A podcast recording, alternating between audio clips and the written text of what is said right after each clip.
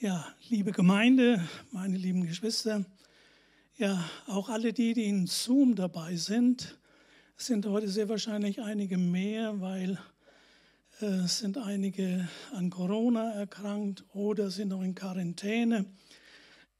Deswegen äh, sind wir heute auch ein paar weniger als sonst. Aber wir grüßen auch euch ganz herzlich und wünschen euch Gottes Segen und dass ihr bald wieder auf den Beinen seid. Ja, ja es, wir wollen schauen. Ich möchte so ein bisschen, kam mir der Gedanke und ja, habe lange danach darüber nachgedacht, gebetet, was ich heute predigen soll.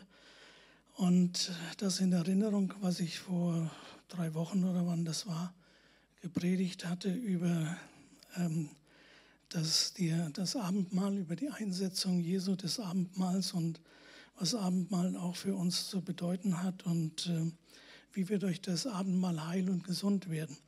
Das war damals so ähm, das Thema. Und da möchte ich daran anknüpfen. Und äh, wir lesen in Johannesevangelium Kapitel 13. Johannesevangelium Kapitel 13. ab Vers 1 bis, die Verse 1 bis 5 erst einmal.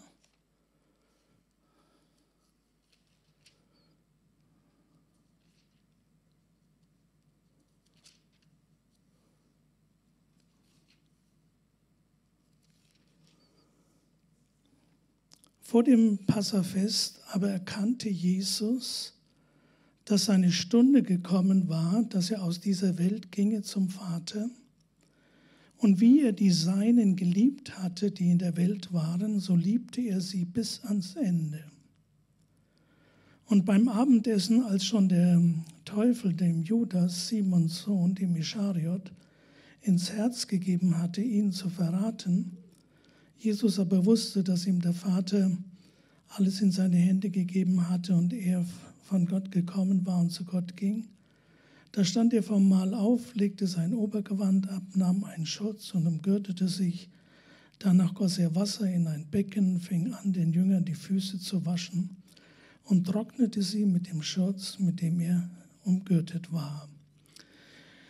Äh, wir haben festgestellt und wir sehen an dieser Geschichte, die Einsetzung des Abendmahls kommt in diesem Kapitel überhaupt nicht vor, sondern also die äh, wird ausführlich berichtet in Matthäus, Markus, Lukas und auch ähm, äh, der Apostel Paulus schreibt das im ersten Korintherbrief.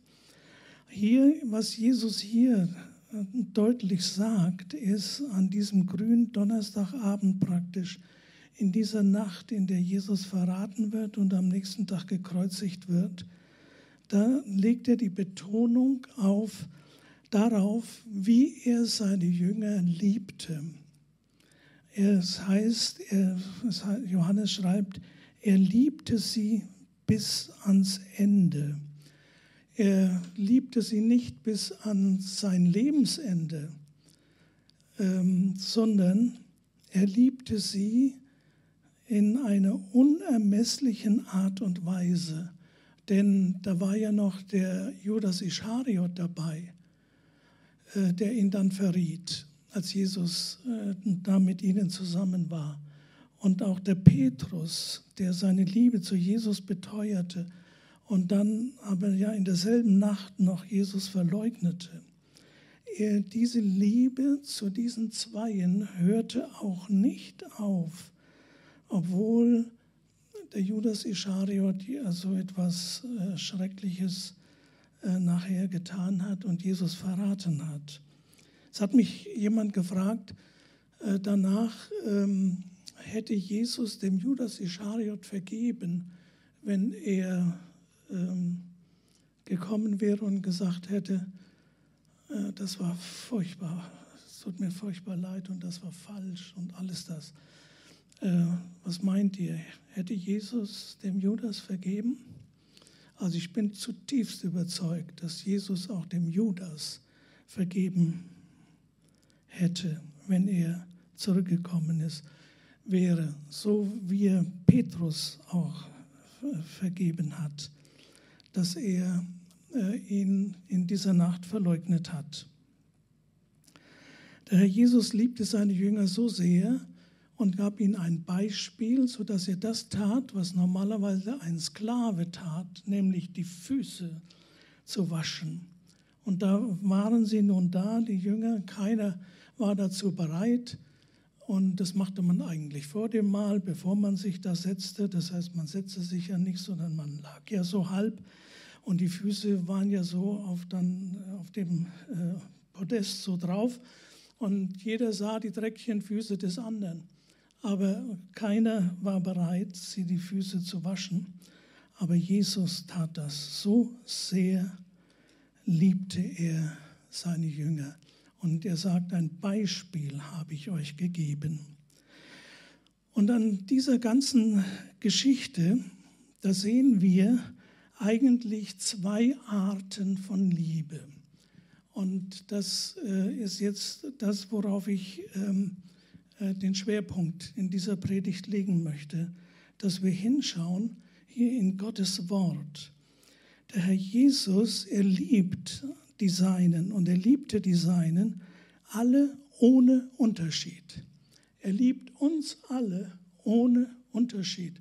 Davon sind wir doch überzeugt, oder? Er liebt doch nicht den einen mehr als den anderen, sondern er liebt uns alle gleichermaßen. Und bei den Jüngern sehen wir aber an dem Abend zwei Arten der Liebe. Denn da heißt es in Johannes 13, Vers äh, 23, da steht, es war aber einer unter seinen Jüngern, den Jesus lieb hatte, der lag bei Tisch an der Brust Jesu. Also die lagen ja alle so, die saßen nicht, sondern man lag. Und der eine Jünger, das war der Johannes, der lehnte sich so an Jesus an. Er lag an der Brust Jesu, also Jesus lag so halb gestützt und der Johannes lag an Jesu Brust. So steht das hier.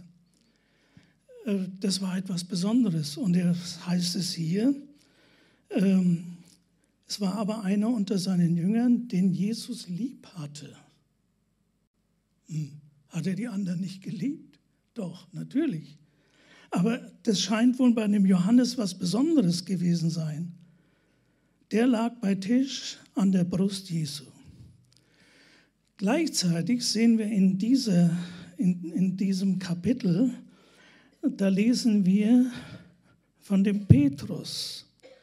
Petrus liebte Jesus auch.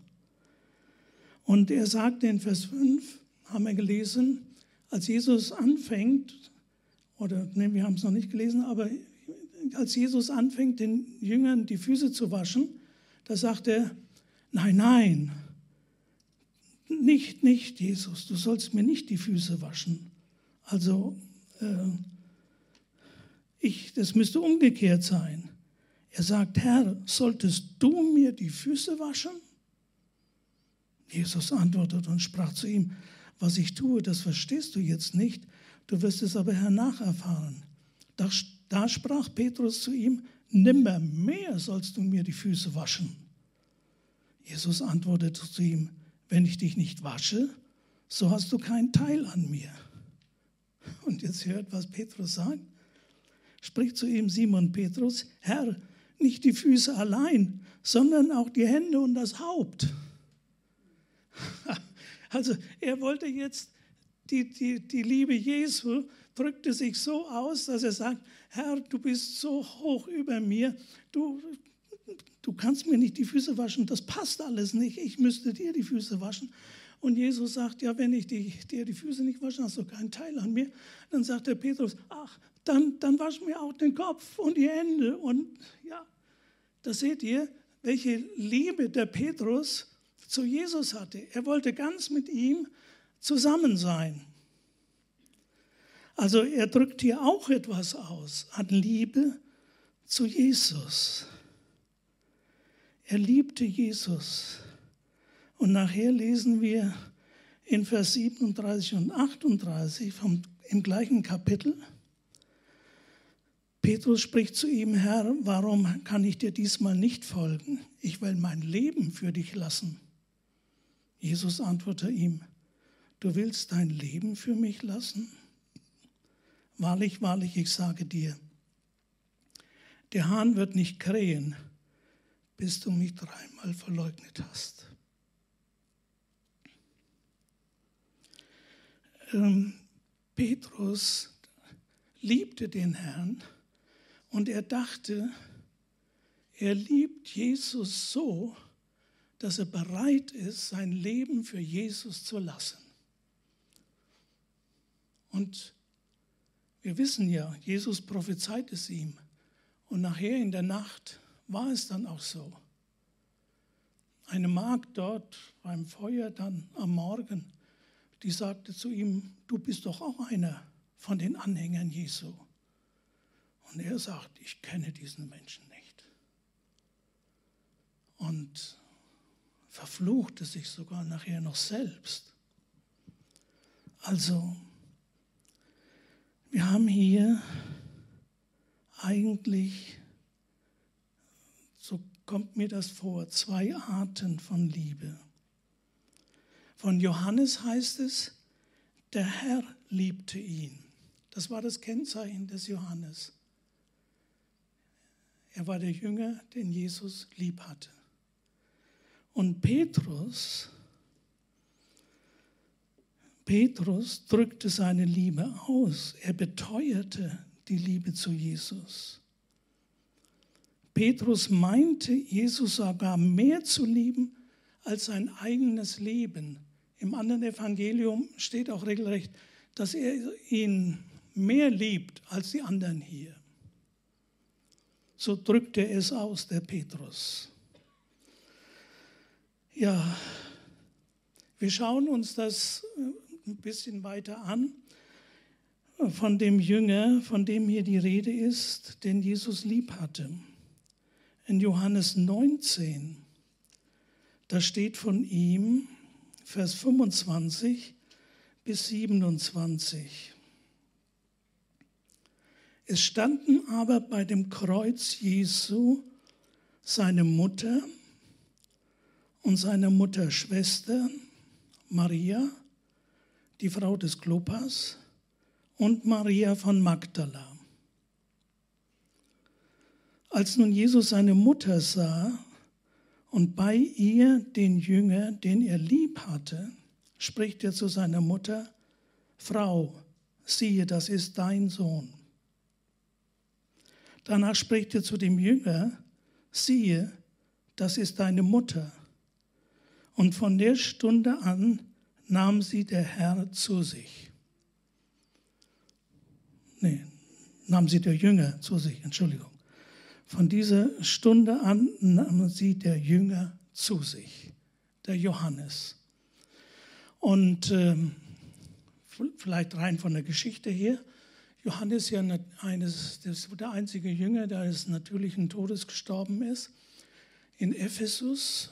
Und ihr wisst, äh, in Ephesus wird auch ein Heiligtum oder eine Kapelle als Heiligtum für die Maria gezeigt.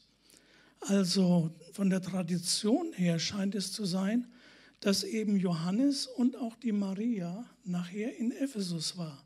Also die Maria war mit äh, Johannes immer zusammen und Johannes kümmerte sich um sie tatsächlich wie ein Sohn.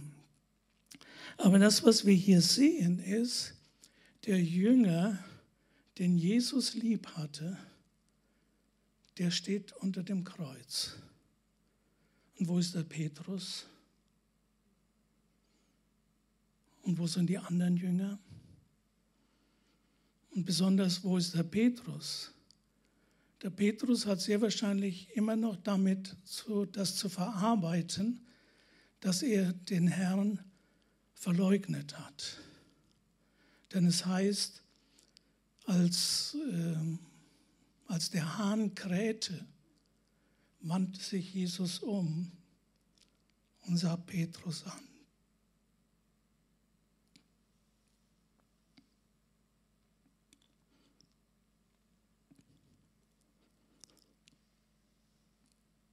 Und dann ging Petrus weg und es heißt, er weinte bitterlich.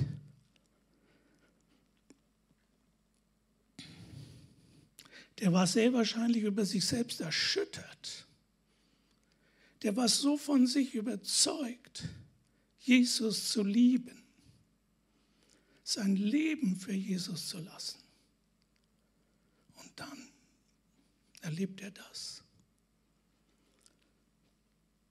der war nicht fähig, unter das Kreuz zu gehen.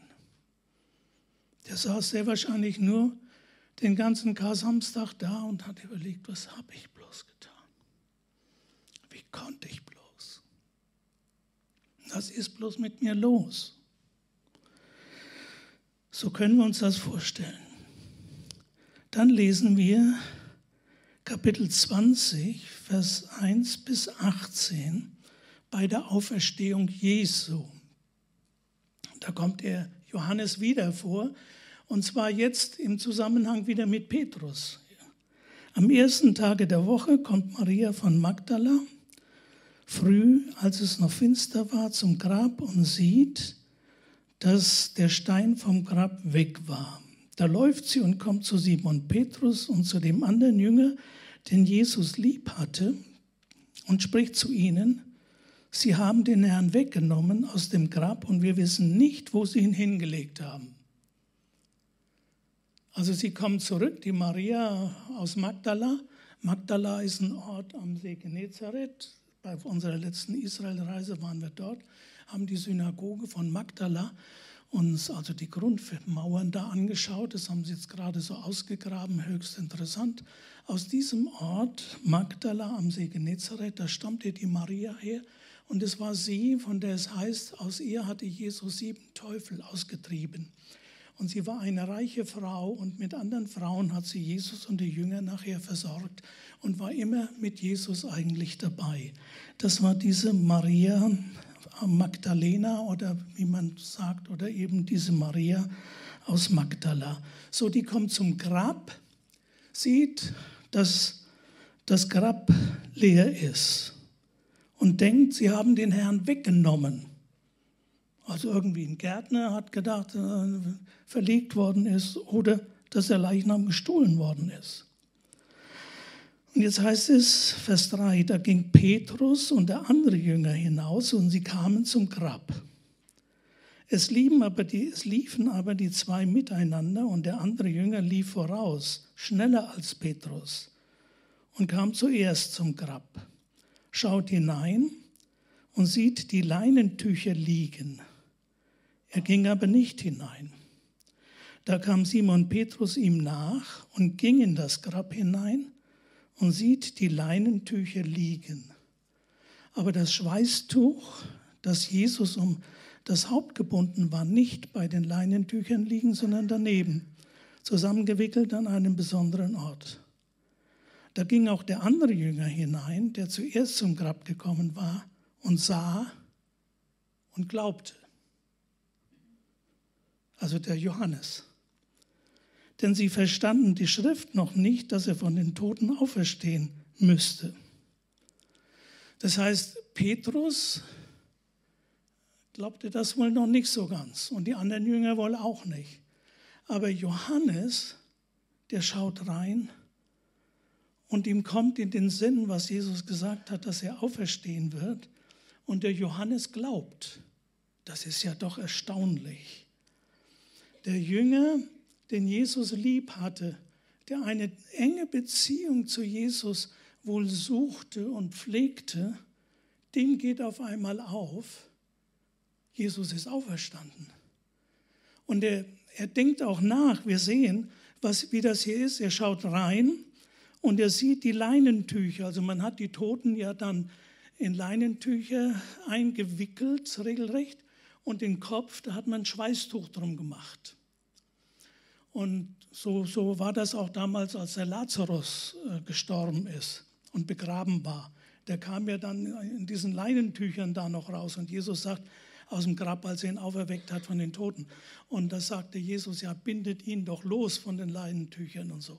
Also diese Leinentücher, da schaut der Johannes ins Grab und sieht, die liegen da alle so. Die liegen alle so, wie Jesus eingewickelt war. Und das Schweißtuch ein Stückchen davon weg, eben vom Hals, ein Stückchen abseits. Das ist das Schweißtuch Jesu und das liegt alles so da. Und der Johannes, ich weiß nicht, äh, ob er jetzt ähm, schnell nachgedacht hat, also wenn jemand Jesus weggenommen hat, dann hätte er ihn doch weggenommen mitsamt der Binden, mit den Leinentüchern. Das ist das Naheliegendste. Da würden die doch nicht mehr liegen. Und selbst wenn jemand äh, Jesus von den Leinentüchern freigemacht hätte, dann hätten doch die Leinentücher alle durcheinander da im Grab gelegen. Und nicht noch so, wie er eingewickelt war, Jesus, so lagen die da. Der Herr Jesus ist aus seinen Grabtüchern heraus auferstanden. Und seine Grabtücher blieben da liegen.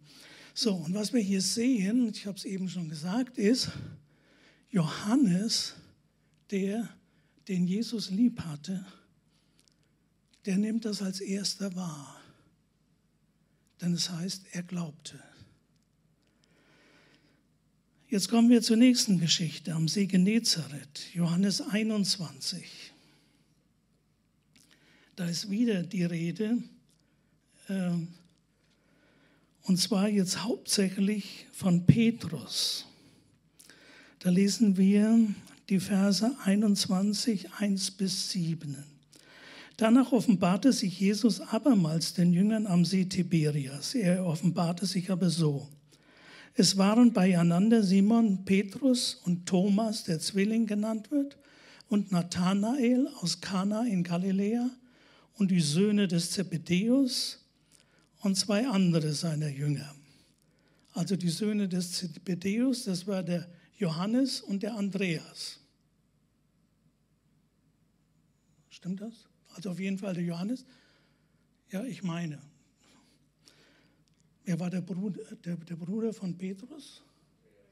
Andreas. Wer war dann der Bruder von Jakobus? Ja, genau, Jakobus, Entschuldigung. Also der Johannes und der Jakobus, das waren die beiden Söhne des Zebedeus. Da heißt es, und die Söhne des Zebedeus und zwei andere Jünger. Spricht Simon Petrus zu ihnen, ich will fischen gehen. Sie sprechen zu ihm, so wollen wir mit dir gehen. Sie gingen hinaus und stiegen in das Boot, und in dieser Nacht fingen sie nichts. Als es aber schon Morgen war, stand Jesus am Ufer, aber die Jünger wussten nicht, dass es Jesus war spricht Jesus zu ihnen, Kinder, habt ihr nichts zu essen? Sie antworteten ihm, nein. Er aber sprach zu ihnen, werft das Netz aus zur Rechten des Bootes, so werdet ihr finden. Da warfen sie es aus und konnten es nicht mehr ziehen wegen der Menge der Fische. Da spricht der Jünger, den Jesus lieb hatte, zu Petrus. Es ist der Herr. Petrus kam nicht auf den Gedanken, der da am Ufer steht. Das ist Jesus, das ist der Herr. Aber wer kam auf den Gedanken? Wer hat da sofort wieder die, die Schlussfolgerung gezogen? Der Johannes. Das ist ja interessant. Also ich finde das zumindest interessant aus Gottes Wort. Und der Petrus, als er hört, das ist Jesus, der glaubt dem Johannes, da wirft er sich ins Wasser und schwimmt ans Ufer.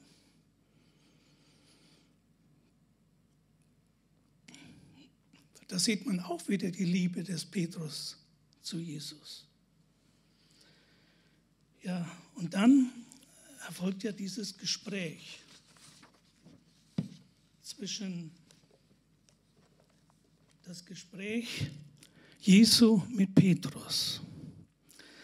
Und äh, bei diesem Gespräch zwischen Jesus und Petrus muss man wissen, dass Jesus nach, der, nach seiner Auferstehung dem Petrus allein erschienen ist. Ich weiß nicht, ob euch das so gegenwärtig ist. Das steht nur an zwei Stellen in der Bibel. Da steht in Lukas 24, Vers 34, da sagen die anderen Jünger, der Herr ist auferstanden und dem Petrus erschienen.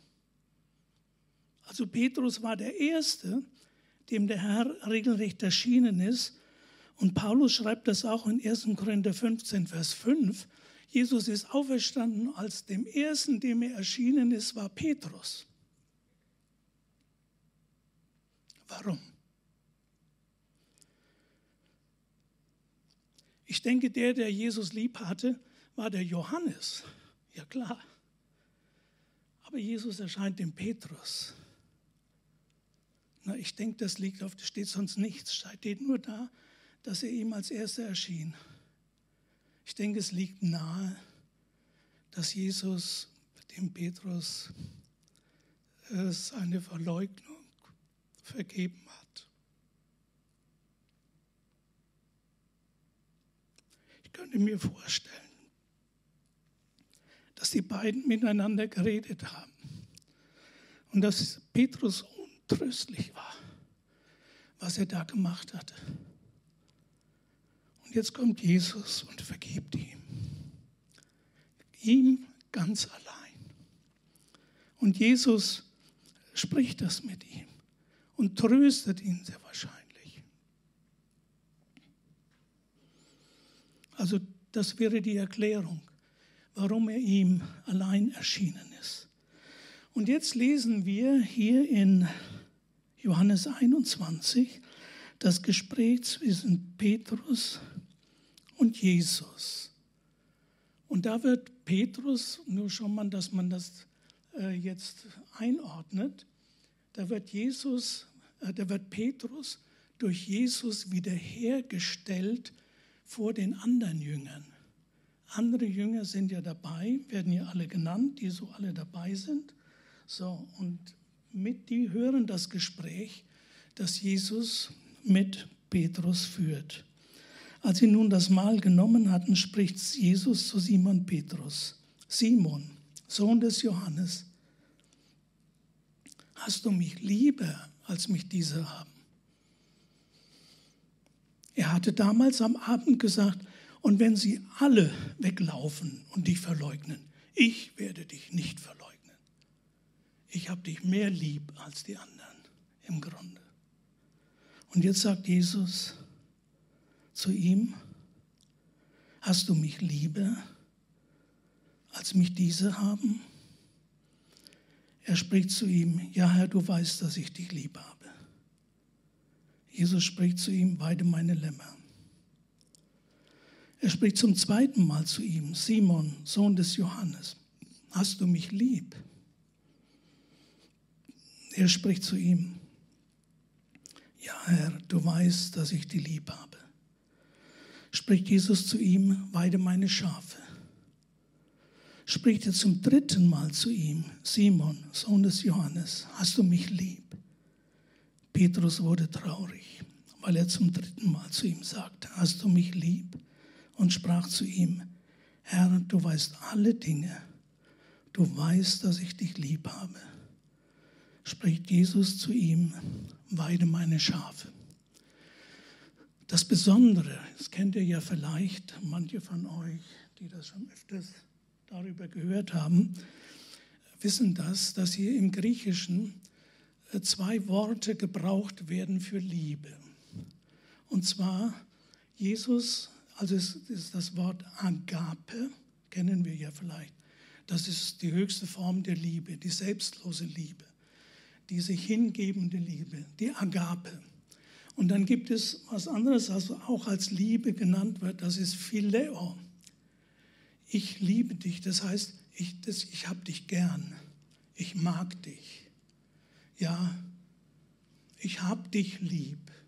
Nicht, ich liebe dich und bin dir ganz hingegeben, sondern also ähm, das, hat, das ist eine, eine geringere geringerer Ausdruck der Liebe, Phileo. Und Jesus sagt, bei den ersten beiden Malen gebraucht er Agape. Petrus liebst du mich mit dieser Agape-Liebe? Und Petrus antwortet mit Phileo. Herr, du weißt, dass ich dich lieb habe. Er gebraucht nicht das Wort Agape, sondern er gebraucht das Wort Phileo. Und beim zweiten, Phileo steckt in dem Wort Philadelphia, Bruderliebe. Ne? Phileo. Und dann äh, beim zweiten Mal fragt Jesus wieder mit Agape, Petrus, hast du mich lieb? Und Petrus antwortet nur, ja, ich hab dich lieb, nicht ich liebe dich. Er antwortet auch mit Phileo wieder. Und wisst ihr, was Jesus beim dritten Mal für ein Wort gebraucht? Da gebraucht er das Wort Phileo.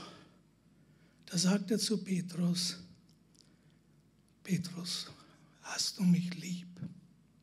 Nicht liebst du mich Agape, sondern liebst du mich Phileo? Hast du mich lieb? Und Petrus ist ganz traurig. Und er antwortet wieder und sagt, ja, du weißt alle Dinge.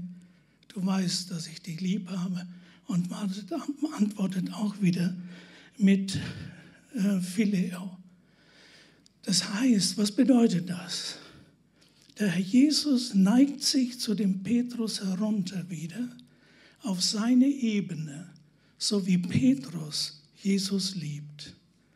Das akzeptiert Jesus. Er sagt nicht, Petrus, du musst mich aber mehr lieben als Phileo. Also du musst mich schon mit Agape lieben. Oder irgendwie. Das, das sagt er nicht, sondern Jesus geht herab auf das Niveau von Petrus. Und Petrus, merken wir, der ist nicht mehr überzeugt über seine tiefe Liebe zu Jesus. Der ist da zerbrochen. Er sagt, Herr, du weißt alle Dinge. Du weißt auch, dass ich dich lieb habe. Und mehr ist das nicht, als ich habe dich lieb. Ja, und Jesus gibt ihm, obwohl es nur Phileo ist, dreimal den Auftrag, weide meine Schafe, weide meine Lämmer und dann nochmal, weide meine Schafe. Und das macht er vor den anderen Jüngern. Er setzt den Petrus als den Führenden wieder ein. Er hat ja gesagt, der Petrus, er wird die Tür öffnen für die Juden und für die Heiden. Er, Petrus, hat die entscheidende Predigt in Jerusalem gehalten für die Juden, dass Jesus der Messias war. Und er hat auch bei den Heiden im Hause des Cornelius gepredigt und hat als erster zu Heiden gesprochen über Jesus, dass er der Retter und der Sohn Gottes ist. Also Petrus hat seine, die Führungsstelle, die Jesus ihm zugedacht hat, die hat er wieder bekommen. Aber er war völlig, ja, wie soll man sagen, zerbrochen. Und Jesus nimmt ihn in seinem Zerbruch an. Also sagt, Petrus, ich weiß, du hast mich lieb. Das ist wunderbar. Jetzt geht die Geschichte noch weiter. In Vers 18, wahrlich, wahrlich, ich sage dir, als du jünger warst, gürtest du dich selbst. Und wo du hin wolltest. Wenn du aber alt wirst, wirst du deine Hände ausstrecken und ein anderer wird dich gürten und führen, wo du nicht hin willst. Das sagt er aber, um anzuzeigen, bei welchem Tod er Gott preisen würde. Er starb als Märtyrer in Rom, der Petrus. Und als er das gesagt hatte, spricht Jesus zu ihm, folge mir nach. Also er bekommt einen neuen Auftrag, folge mir nach. Und was steht im nächsten Vers? Petrus wandte sich um und sah den Jünger folgen, den Jesus lieb hatte, der auch beim Abendessen an seiner Brust gelegen und gesagt hatte, Herr, wer ist der dich verrät? Also er bekommt neu den Auftrag, dann schaut er sich um und dann sieht er, Johannes ist schon wieder ganz dicht bei Jesus. Er sieht Jesus nachfolgen. Der Johannes braucht keine Aufforderung von Jesus, folge mir nach, sondern Johannes, der will immer dicht bei Jesus sein. Der Petrus, der guckt sich erstmal um und ehe er sich umgeguckt hat, steht der Johannes hinter Jesus und folgt Jesus nach. Das kommt von innen heraus, ohne dass der Jesus gesagt hat zu Johannes, folge mir nach. Ja, und da kommen wir so etwas äh, zu dem, um das zu vielleicht ein bisschen zu begreifen, wie Johannes ist. In Johannes 4, im Johannesbrief, im ersten Johannesbrief, der Johannes, der hat ja äh, drei Briefe geschrieben, einen längeren, den ersten Johannes 4, und da steht, Johannes 4, die Verse 9 und 10. Da steht, darin ist erschienen die Liebe Gottes unter uns, dass Gott seinen eingeborenen Sohn gesandt hat in die Welt, damit wir durch ihn leben sollen. Und jetzt hört zu, darin besteht die Liebe, nicht, dass wir Gott geliebt haben, sondern dass er uns geliebt hat und gesandt seinen Sohn zur Vergebung für unsere Sünden. Paulus schreibt das auch einmal. Da sagte, Gott hat uns geliebt und Gott beweist seine Liebe dadurch, dass Christus für uns starb, als wir noch Sünder waren. Das heißt, die Liebe, die, die wir zu Gott haben, die geht von Gott aus. Erst Gott ist es, der die Liebe beginnt. Die Liebe besteht nicht, dass wir Gott lieben und dass wir möglichst fest Gott lieben, sondern die besteht darin, dass er uns geliebt hat und seinen Sohn zur Versöhnung für unsere Sünden gegeben hat. Das heißt, Gott schaut nicht auf unsere Sünden, dafür hat er seinen Sohn gegeben. Die Sünde liegt auf Jesus Christus und Gott wendet uns total seine Liebe zu. Der Johannes hat das wohl begriffen, denn es heißt immer von ihm, er ist der Jünger, den Jesus lieb hatte. Er ist nicht der Jünger, der Jesus lieb hatte, sondern er ist der Jünger, den Jesus lieb hatte. Und jetzt denken wir mal über uns nach. Könnten wir das auch sagen? bin einer Nachfolger Jesu oder ich bin der Roland, den Jesus lieb hat. So einen Gedanken käme ich gar nicht, das zu sagen. Warum komme ich nicht auf diesen Gedanken, sowas zu sagen? Weil ich mich schlecht fühle, weil ich mich nicht würdig fühle, weil ich mich auch nicht würdig fühle der Liebe Jesu mir gegenüber, weil ich denke, ach, ich müsste anders sein. Ja, meine Liebe, die müsste so sein wie in 1. Korinther 13, das hohe Lied der Liebe. Die Liebe ist langmütig, die Liebe eifert nicht, die Liebe fügt dem anderen keinen Schaden zu und so weiter. Dann denke ich, hm, hm, hm.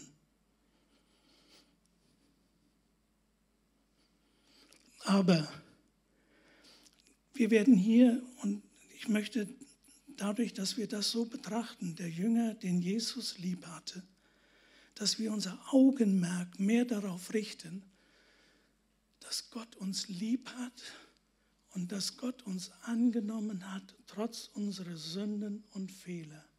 Er hat uns unsere Sünden vergeben und wenn wir Fehler gemacht haben, wenn wir auf falschem Weg sind, holt er uns zurück. Er liebt uns. Er schaut nicht als erstes auf unsere Fehler und sagt, Roland, das war aber nicht gut. Aber so stelle ich mir Gott vor. Aber so ist er nicht. Er liebt mich. Er ist nicht, dass er mich tadelt wegen meiner Sünden. Die liegen auf Christus. Sondern er liebt mich. Er liebt dich. Er schaut auf erstes auf dich in Liebe. Egal wie du bist, er hat dich erwählt, er hat dich zu, zu deinem Nachfolger oder Nachfolgerin gemacht. Und da lasst uns vielleicht wirklich da mal überlegen. Ja, wisst ihr, unsere Liebe zu Gott, die ist ja sehr schwankend. Manchmal haben wir das Empfinden, wir lieben ihn sehr stark. Und manchmal denken wir, ja, wo ist meine Liebe zu Jesus geblieben? Die geht mal rauf, mal geht sie runter. Aber wie ist die Liebe Gottes? Geschwister, Freunde, geht die auch manchmal rauf und runter, dass Gott sagt, nee, nee, Roland, also ähm, jetzt ist mit meiner Liebe zu dir nicht mehr so. Ist das so? Die Liebe Gottes ist immer gleichbleibend. Geht nicht rauf und runter. Deswegen wollen wir uns Gedanken machen, darüber nachsinnen, dass, dass diese entscheidende Eigenschaft des Johannes, dass wir uns die auch irgendwie zu eigen machen. Der Johannes war ja auch nicht fehlerlos oder sündlos oder irgendwie, aber er war sich der Liebe Jesu bewusst und er wollte immer bei Jesus sein und er wusste immer, wenn ich bei Jesus bin, bekomme ich Vergebung. Er ist die Sühnung für meine Sünden. Bei Jesus bekomme ich das Heil. Bei ihm bekomme ich den Segen. Bei ihm bekomme ich das, was mir fehlt. Geschwister, und so lasst uns auch nachdenken und lasst uns mehr, nicht so sehr unsere Fehler betrachten, was wir falsch machen, sondern lasst uns ein Stück von Johannes das annehmen und sagen, ich möchte auch so sein, dass ich mir immer wieder bewusst bin, ich bin der von Gott geliebte. Gott hat mich zuerst geliebt. Als ich noch Sünder war, hat er mich schon geliebt, hat mich reingewaschen, hat mich als sein Kind angenommen. Und wenn ich etwas falsch mache, dann liebt er mich trotzdem und stößt mich nicht weg und sagt nicht, nee, nee, mit der und mit dem, das geht nicht. Doch, er hat uns lieb. Immer und immer hat Jesus uns lieb. Können wir das fassen? Oft kommen wir uns nicht so vor. Aber es kommt wohl nicht darauf an, wie wir uns vorkommen, sondern dass wir das glauben und dass wir das sagen, ja, Herr, hilf mir dazu. Öffne mir die Augen dafür, für deine große Liebe zu mir. Wollen wir noch aufstehen? Wollen wir beten? Wollen wir vor Gott sein und sagen und beten, Herr Jesus, deine Liebe ist so gewaltig. Und wenn wir darüber reden und wenn ich darüber rede oder wir, Herr, dann können wir das gar nicht ermessen, was du für uns getan hast. Ans Kreuz gegangen Sühnung geschaffen hast für unsere Sünden. Und das, was wir falsch gemacht haben und was wir falsch machen, liegt auf dir. Und Herr Jesus, jedes Mal, wenn wir Sünde bekennen oder wenn wir sagen, Herr, sei mir gnädig, dann bist du gnädig, dann vergibst du, dann neigst du dich zu uns, dann lässt du uns auch spüren, dass du uns lieb hast. Herr Jesus, wir danken dir dafür bist so wunderbar. Herr, öffne uns die Augen. Öffne uns die Augen dafür, wer du bist. Wir uns nicht abrackern, dich zu lieben und uns Mühe geben, sondern dass deine Liebe uns erfüllt. Herr Jesus, tu das bitte. Schaff tu das in uns.